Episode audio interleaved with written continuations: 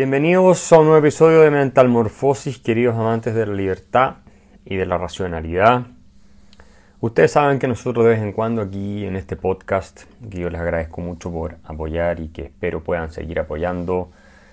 eh, se vienen tiempos muy difíciles, muy duros y bueno, espero que acá encuentren contenido valioso, hay que tener paciencia, muchas veces hacemos capítulos un tanto densos, pero creo que es importante tener acceso a esos contenidos, no todo el mundo tiene el tiempo para estudiarlos como lo hago yo y para ponerlos a disposición de la gente. Eh, y bueno, además los pueden ir consultando después, con el paso del tiempo siempre están todos eh, ¿cierto? disponibles. Pero como decía, ustedes saben que en este podcast hacemos análisis a veces de productos culturales, películas, cosas de ese estilo. Y hay una que yo quería comentar con ustedes, que ha estado por supuesto en la discusión en todos los medios, y que la acabo de ir a ver, no la había eh, podido ver y la vi en el cine acá en España, donde me encuentro lanzando y presentando el libro El economista callejero, yendo a todos los medios de comunicación, y que es la película de Tom Cruise, Top Gun, que como ustedes saben, es una segunda parte que eh, complementa y está hecha en línea con la primera película eh, en la que obviamente Tom Cruise actúa de protagonista con Val Kilmer eh, y otras personas, pero son en general ellos dos. Y esa película se hace en 1986. Por supuesto, fue un hit, fue un, un film con mucho impacto. De hecho, subieron las postulaciones a la eh, Marina de Estados Unidos a ser piloto, digamos, de la Navy allá.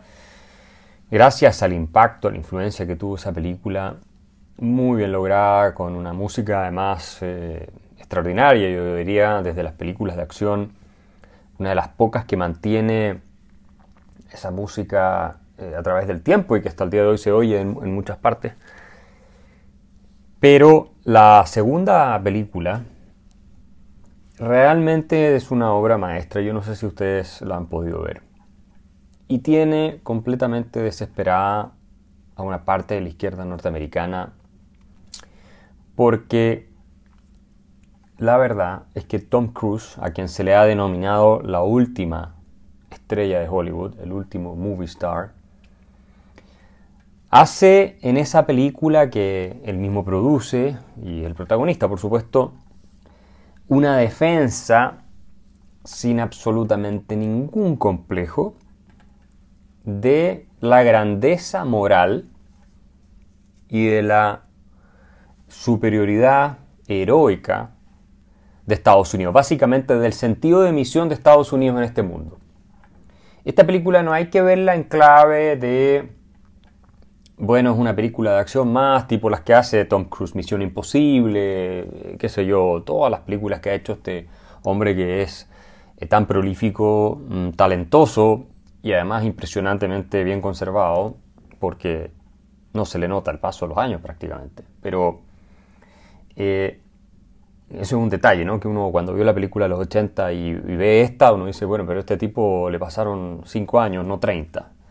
En fin, es bien interesante ese, aspecto también. Quién sabe qué cosas hará Tom Cruise para mantenerse joven. Pero como digo, no hay que eh, verla simplemente como una película de acción. En los tiempos que corren, en que hay un movimiento generalizado, yo diría hegemónico, en el mundo cultural, intelectual, universitario, comunicacional, por destruir toda la legitimidad de Occidente eh, histórica, ¿cierto? En que de lo que se trata es de convencernos a los occidentales de que somos culpables de los peores abusos y la civilización más inmoral que ha existido en la historia de la humanidad y que todo es opresión. En la era de Identity Politics, donde lo que cuenta es la raza a la que tú perteneces y te presentas como una víctima, siempre de los blancos, por supuesto, eh, y que por tanto ha sido oprimido y las instituciones que han permitido la configuración de esta sociedad occidental, es decir, el Estado de Derecho, la democracia liberal, la igualdad ante la ley deben ser destruidas en nombre de la liberación de estos grupos oprimidos y supuestamente víctimas. En una era en que Netflix saca como una producción eh, estelar, ¿cierto? Eh, una serie en que un hombre se eh, embaraza, y que en realidad una mujer trans que se hace hombre y que termina embarazada con su novia, pero que es un hombre que se embaraza, y eso hay que celebrarlo como el nuevo heroísmo. Insisto, en este mundo en el que estamos viviendo, en el que decir que ya no eres hombre, sino que eres mujer, para cosechar aplausos,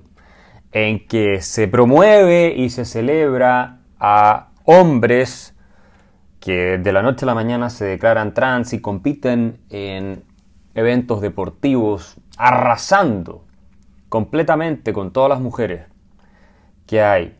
como es el caso de Leah Thomas, que era antes William Thomas, que se cambió de género porque no le ganaba absolutamente a nadie en las competencias de natación eh, universitarias en Estados Unidos, después pasó a ser número uno y aplasta a todas, y eso es el nuevo héroe, ese es el nuevo héroe que estamos cultivando hoy día, dando cuenta de la decadencia realmente eh, patológica en la que se encuentran parte importante de nuestras élites occidentales y yo diría nuestra civilización. En ese mundo en el que un deportista de la NFL como Colin Kaepernick, que es un atleta afroamericano, jugador de fútbol americano, eh, se niega a cantar el himno nacional, esto pasó hace unos años ya, y dice que Estados Unidos es solo racismo y que después hace un comentario porque Nike, la fábrica de ropa deportiva, iba a sacar una zapatilla con la Betsy Ross Flag, que es la bandera original de las 13 colonias de Estados Unidos, y él le parece que ese símbolo es racista. Entonces Nike retira toda la producción de sus zapatillas. En este contexto en el que las grandes empresas están completamente vendidas a la ideología fascista, identitaria, eh, totalitaria de organizaciones como Black Lives Matter y a toda esta diversocracia eh, patológica, porque realmente su motivación no es nada más que un afán de demostrar que se es moralmente puro y no tiene nada que ver con favorecer a grupos desaventajados, obviamente en que estamos deconstruyéndolo todo, se está destruyendo todo y se ve permanentemente en las producciones de Hollywood, ni hablar Netflix, eh, Amazon, que ahora va a sacar una serie de eh, El Señor de los Anillos de Tolkien, pervirtiendo en buena medida todo lo que fueron las descripciones de Tolkien para ajustarse a la ideología políticamente correcta de moda, en este mundo en que los eh, héroes eh, han sido completamente castrados de su masculinidad y son mujeres las que hoy día asumen los roles heroicos que antes eh, cumplían Arnold Schwarzenegger, Jean-Claude Van Damme o Sylvester Stallone o Bruce Willis, cualquiera de esos que eran las películas de acción, donde eran ellos los que mataban a todos los malos y todo eso. Y hoy día uno ve prácticamente puras mujeres haciendo eso, lo cual además es risible porque obviamente no, no tiene un mínimo de veracidad en películas que pretenden reflejar cierta veracidad, distinto si fuera ciencia ficción. Esto de que las mujeres de pronto son combatientes que pueden liquidar y comportarse cierto de manera estereotípicamente masculina y ser tan efectivas en la aplicación de violencia